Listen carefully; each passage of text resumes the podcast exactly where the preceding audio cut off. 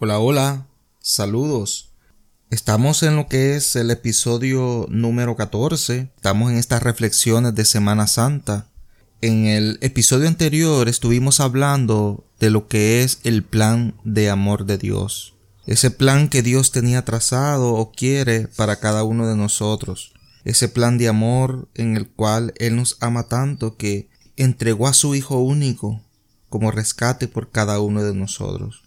Así que, empezando con este tema, con el plan de amor de Dios, pues ahora vamos a hablar de un tema que es el pecado y sus consecuencias. El pecado y sus consecuencias, porque siempre va a haber unas consecuencias después de una ah, de algo que nosotros hayamos cometido que no esté de acuerdo con lo que es la voluntad de Dios, la gracia de Dios.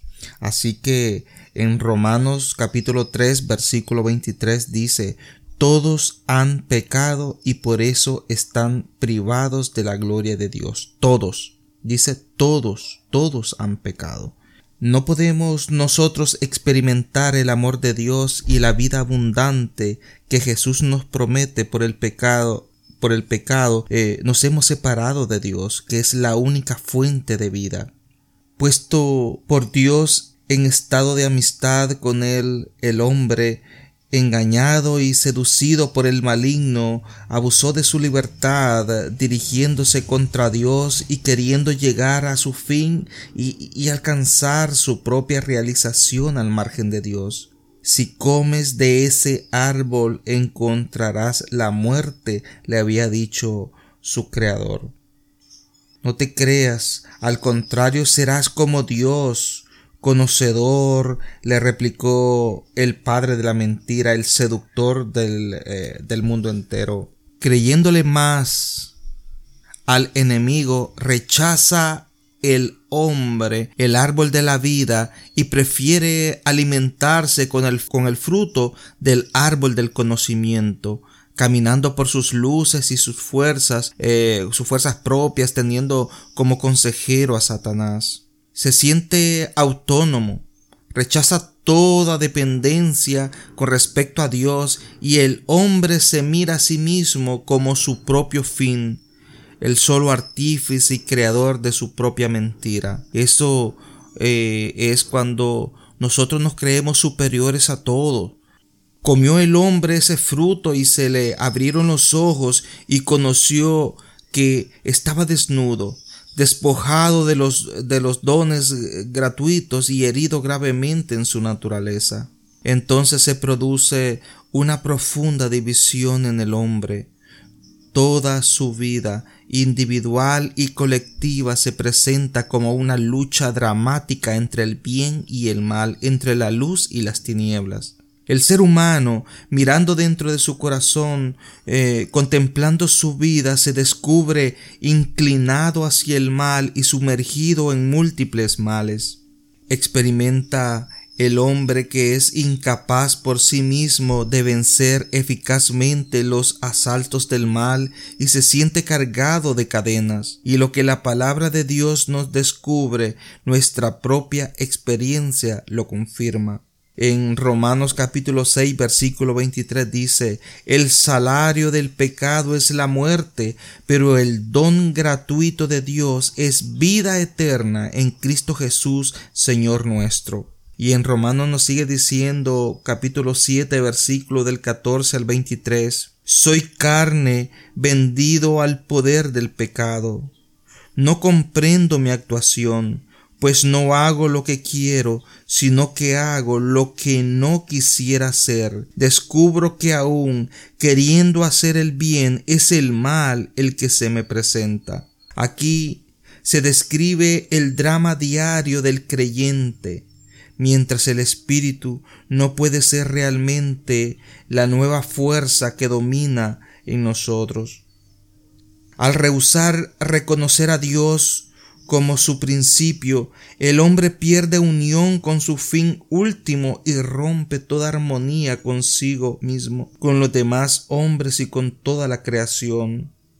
Las consecuencias las vemos en, en esa persona dañada, esa persona herida, herida profundamente en su cuerpo, en su mente, en su alma, toda clase de enfermedades, toda clase de dolencias, toda clase de desajustes y, desequilibrio interior, temores, miedos, angustias, ansiedades, tensiones, depresiones, inseguridades, vida sin sentido, las relaciones interpersonales inexistentes o falsas, eh, dañadas gravemente nuestra capacidad de amar y ser amados, hogares destrozados o rotos, relaciones engañosas, interesadas o, posesivas, soledad, incomprensión, desconfianza, agresividad, la sociedad corrompida, hay individualismo, opresión, explotación, injusticia,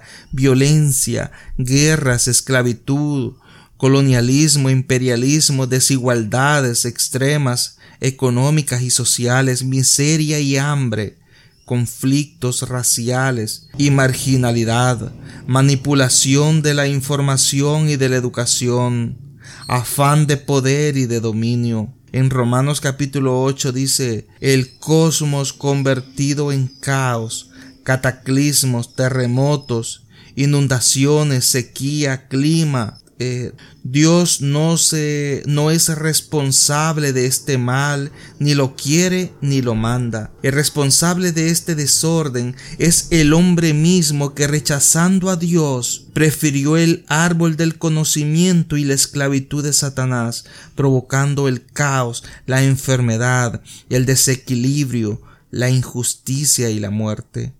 El mundo entero yace en poder del maligno, dice el Evangelio de San Juan capítulo 5 versículo 19. Pero el hombre deteriorado por el pecado y sometido al maligno se empeña en soluciones vanas, huidas falsas, hedonismo, erotismo y sexualismo desenfrenado, alcoholismo, drogadicción, activismo, automatizante, falsos mesianismos, materialismo sin trascendencia, racionalismo sin fe, hermanismo sin Dios, vanas promesas de paz, ídolos engañosos de sabiduría y poder, eh, satanismo, eso, esoterismo y ocultismo, poderes extrasensoriales, control mental. En el Evangelio de San Lucas capítulo 4 versículo 6 7 dice te daré el poder y la gloria, la doy a quien yo quiero, lo tendrás todo si me adoras.